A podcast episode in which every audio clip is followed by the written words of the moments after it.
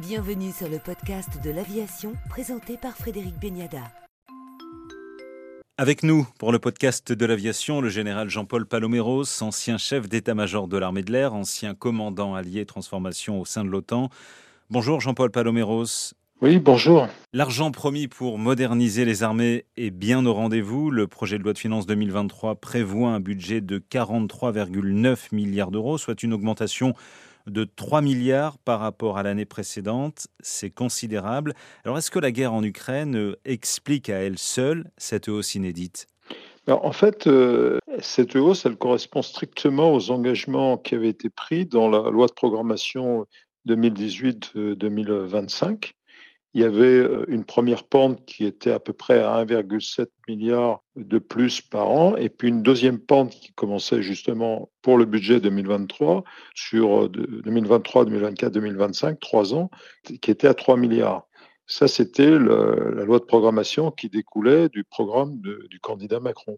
Durant des années, suite euh, à la chute du mur de Berlin, ce que l'on appelait les dividendes de la paix, le budget de la défense avait servi de variable d'ajustement pour le budget de l'État. Il a fallu à un moment donné renverser la vapeur pour atteindre les 2% de PIB dédiés au budget de l'État pour rester en conformité avec les critères de l'OTAN. Est-ce qu'aujourd'hui tout ça c'est derrière nous? Ah, non, non, parce que euh, d'abord les dividendes de la paix ont eu des effets d'inertie en quelque sorte très importants qui explique aujourd'hui euh, la, déficience de, certains euh, postes, c'est-à-dire euh, le volume des munitions, la maintenance, les pièces de rechange. Il, a fallu essayer de composer avec tout ça pour trouver le meilleur équilibre, continuer à moderniser nos forces, continuer à assurer l'ensemble des missions sur un vaste spectre, y compris la mission nucléaire et évidemment toutes les missions de projection, et, puis euh, garder un nombre suffisant de, militaires sous les drapeaux, euh, de toutes les armes, et en plus investir dans des nouveaux champs comme le cyberespace, l'espace. Donc ça, on l'a fait sous contrainte, et euh, les budgets qui sont en augmentation aujourd'hui permettent un rattrapage, mais ça va être, c'est long. c'est pour ça qu'il fallait une loi de programmation de, de 7 ans pour, pour porter l'effort de défense. Et maintenant, la question qui va se poser avec l'Ukraine, c'est est-ce qu'il ne faut pas aller plus loin? En fait, la réponse est dans la question. Bien sûr qu'il va falloir aller plus loin. Donc, on, a bien compris si la, modernisation des, équipements, notamment sur euh, la dissuasion, va se poursuivre. Donc, le saut euh, technique et capacitaire souhaité depuis longtemps par les armées, lui, ce sera, ce sera pour plus tard? On va pas assez loin. C'est pas c'est pas aussi manichéen. Il y a, il y a des domaines où, euh, où, on est dans des, des modernisations profondes dans le domaine aéronautique, on voit que les différents standards, les derniers standards du Rafale constituent des, améliorations très sensibles. L'arrivée d'armements tirés à très longue distance, des choses comme ça. Donc, il y a, y, a, y a, des améliorations. C'est vrai pour, pour, pour, les trois armées. Maintenant, face au retour de la guerre de haute intensité, il y a effectivement des questions à se poser sur notre niveau de résilience et, donc le niveau des stocks, le volume nécessaire et suffisant de munitions, euh, le nombre même d'appareils, de systèmes. On, est descendu euh, à un niveau euh, pour l'armée de l'air de, nombre de rafales. C'est lié au succès du rafale à l'export, c'est lié au retard des commandes. Il y a plein de facteurs. Mais on est très en deçà de ce dont l'armée de l'air a besoin pour, pour faire ses missions. Il faut quand même le savoir. Il faudrait au moins, au moins 200, 220 rafales. Si on arrive à 180, ce sera déjà pas mal. Est-on aujourd'hui, Jean-Paul Paloméros, dans une économie de guerre et a-t-on suffisamment anticipé le développement des conflits de haute intensité? Ça, ça a été compliqué. On pourrait dire que d'un côté, cette loi de programmation 2017, quelque part, elle l'a anticipé, mais sans doute pas au niveau tel qu'il est en train de se manifester euh, dans la guerre en Ukraine. Donc il y avait, il y avait un juste équilibre à trouver. C'était aussi lié aux conditions économiques. Euh, donc euh, cet effort qui a été fait, il est quand même derrière nous. Et ça, c'est positif et les chefs d'état-major des, différentes armées le reconnaissent aujourd'hui. Ils ont, ils ont, vécu une période de construction, alors que tous leurs prédécesseurs, moi y compris, on a vécu des périodes où il fallait systématiquement réduire, réduire, réduire. Et a un moment, ça avait des limites. Ça, c'est le côté positif. Maintenant, il va falloir aller plus loin dans une période quand même qui est très difficile. Et pour répondre à la première question, est-on dans une industrie de guerre Moi, je ne crois pas. Aujourd'hui, non. Enfin, c'est pas mon sentiment. Euh, il y a beaucoup de choses à faire pour être dans une, industrie de guerre. Et en particulier, il y a toute la chaîne des sous-traitants qu'il faut alimenter si on le veut qu'en permanence, ils soient capables de produire ces équipements qui permettent ensuite aux grands donneurs d'ordre industriels qu'on connaît bien, Dassault, Naval Group, Thales et, bien d'autres, Nexter, de de produire des équipes. On ne peut pas reconstruire un, canon César ou un Rafale, a fortiori, comme ça.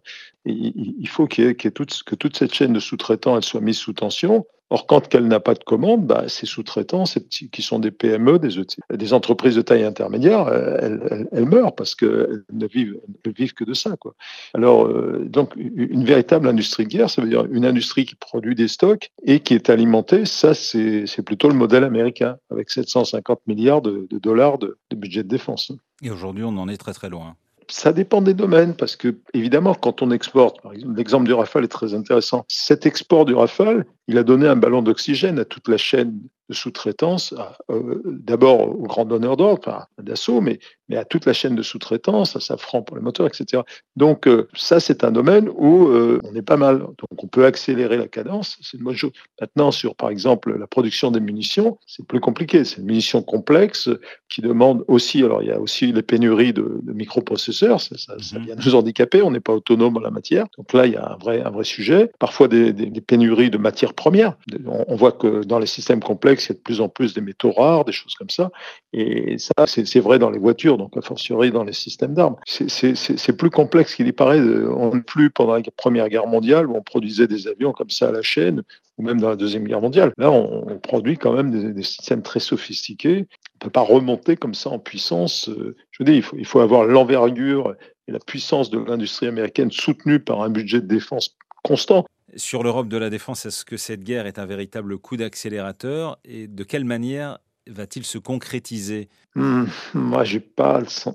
Alors, c'est un accélérateur dans le sens où les pays européens, et on pense avant tout à l'Allemagne quand même, hein, hmm on, réagit. Enfin, l'Allemagne a réagi, mais c'est pas pour ça que ça fait une Europe de la défense. Regardez euh, très concrètement, euh, ça profite aux Américains parce qu'ils ont, ils ont les équipements, pour, des tas de raisons. Hein. Mais euh, dans l'urgence, il y a un phénomène quand même qui est, tout à fait surprenant.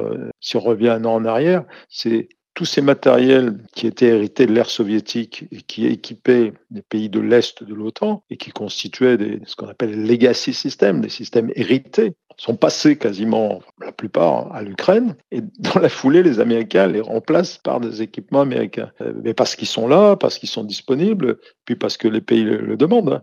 Donc on n'est pas vraiment dans l'Europe de la défense. Paradoxalement, les Européens vont avoir plus de moyens pour se défendre, mais ça ne va pas être des moyens qu'ils auront fournis eux-mêmes. Donc, c'est une Europe de la défense au sens euh, pratique du terme. C'est pas une Europe de la défense au sens création de valeur sur le territoire européen. L'Europe de la défense, ça peut pas se construire dans la crise. Hein.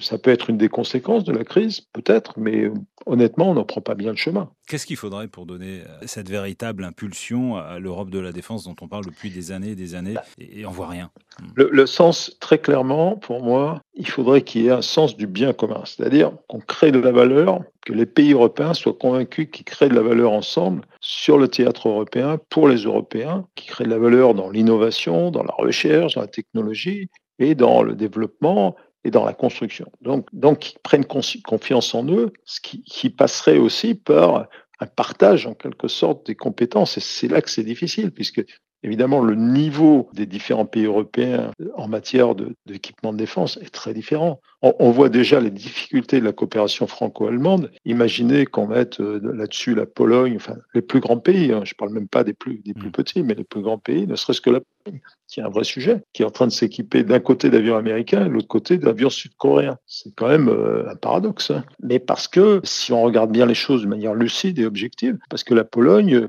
bah, n'y voit pas son intérêt, ne voit pas d'intérêt à investir dans, dans le système européen. Pourquoi? Bah, Peut-être parce qu'on n'a pas su l'intégrer, parce qu'on euh, on l'a pas intégré aux grandes aventures industrielles européennes. C'est ça la clé, en fait, c'est que les pays se sentent eux-mêmes concernés et ils trouvent une valeur. Après, peut-on vraiment leur reprocher d'aller acheter sur étagère euh, si c'est moins cher, s'il y a des contreparties? C'est vraiment une, conception, euh, comment dirais-je, commune de ce que doit être l'outil de défense et puis de créer de la valeur en commun. Mais ça, malheureusement, n'y est pas.